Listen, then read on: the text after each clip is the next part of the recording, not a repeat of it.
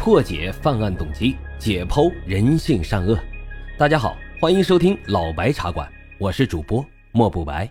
好了，言归正传，我们开始讲今天的案子。二零零三年十月二十七日夜里的十一点四十分，此刻位于湖南省的湘潭大学被夜幕笼罩着，只有办公楼还亮着零星的灯光。这个时候。因为刚刚加完班的机械学院的老师匆匆跑下了楼，因为不想在没有灯的公厕里面解手，所以他就跑到了机械实验室和工科南楼的拐角处进行方便。灯光昏暗，他突然发现草丛里面好像有什么东西，影影绰绰的。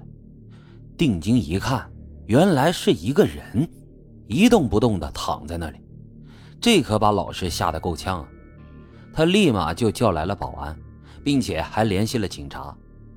警察赶到之后呢，发现此人早已经没有了生命体征，并且颈部还有一道明显的勒痕，很大概率上是被人给勒死的。紧接着，警方就查出了此人的身份。死者呢，名字叫做周玉恒，二十三岁，是工程机械学院二零零二级的研究生。随着一辆辆警车的到来。围观的学生也是越来越多，几个保安注意到，人群当中有一对男女正往里面张望，一问才知道，说是来找人的。保安呢就告诉他们，是不是穿着浅蓝色的外套、牛仔裤还有运动鞋？啊，那个人啊已经死了。听到这儿，只见其中一个男人瞬间就情绪失控，一下子蹲在了地上，拉都拉不起来。这也立马引起了派出所警员的注意。询问后才得知，这个满脸生无可恋的男人是同在工程学院读研究生、二十六岁的曾爱云，和他一同前来的女生呢，则是死者周玉恒的女朋友李霞。警方不禁猜想，为什么死者的女朋友会跟别的男人在一起，还深更半夜的一起跑来找死者？带着这些疑问。警方就将两个学生带去了湘潭市公安局雨湖分局进行了调查。经过法医的鉴定，周玉恒的死亡时间是在二十二点到二十三点之间。根据工科楼三零八室办公室门前走廊上的拖痕推定，死者啊先是在三零八室被杀害，然后呢又被拖尸到了楼下。警方在周玉恒电脑桌旁的椅子靠背上。发现了一枚曾爱云的右手食指指纹，并且在该房间的地面上提取到了一枚不完整的鞋印，上面的花纹也跟曾爱云鞋子上的几乎一致。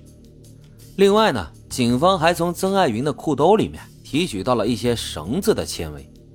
案发之后的第二天下午，周玉恒的室友向警方反映，自己在登录班级网的时候。发现周玉恒死完当晚七点半的时候发过一段言论，大致的内容呢就是指责曾爱云在本科毕业之后工作的那段时间里找过小姐，而自己呢作为党支部书记要对他进行调查，如果情节严重将不允许他入党。这一下，这曾爱云的犯罪嫌疑又加大了一成。这番话很有可能就是曾爱云杀害周玉恒的动机之一。但是单单只靠这个理由，似乎又不能构成杀人动机。这曾爱云和周玉恒之间到底有着什么样的深仇大恨呢？遇害时年仅二十三岁的周玉恒，出生于湖南省衡山市的一个小山村。近二十年的寒窗苦读，让他成为了全村第一个被保送硕博连读的研究生。遇害的时候，他已经被学校聘为了老师，本是一片光明的人生。结局却是这样，无端命丧学校的一脚荒地。和周玉恒一样，曾爱云呢也是出身寒门。五岁的时候，父亲就去世了，全靠着左腿残疾的母亲把几个孩子给拉扯大。他本科考上了湘潭大学，毕业之后呢，在机械厂工作了一年多。之后，二零零三年的九月，曾爱云又考取了母校的机械学院化机专业，攻读硕士学位。也就是在这里，曾爱云和周玉恒产生了命运般的交集。二零零三年九月十五号，曾爱云在几位同在湘大读研的本科好友的迎接下来到了学校，开始了一段新的学术生涯。有着优异的成绩、吃得开的性格，曾爱云的研究生生活呢，过得是顺利并且快乐着。可是有一天，曾爱云在一次饭局上偶遇了同级的女硕士生李霞，并且两人还互留了联系方式。经过几次短暂的接触，两个人都对对方产生了强烈的好感。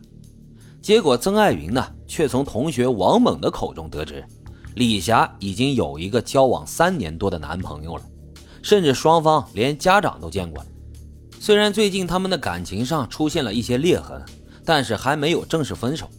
而那个男朋友呢，正是周玉恒。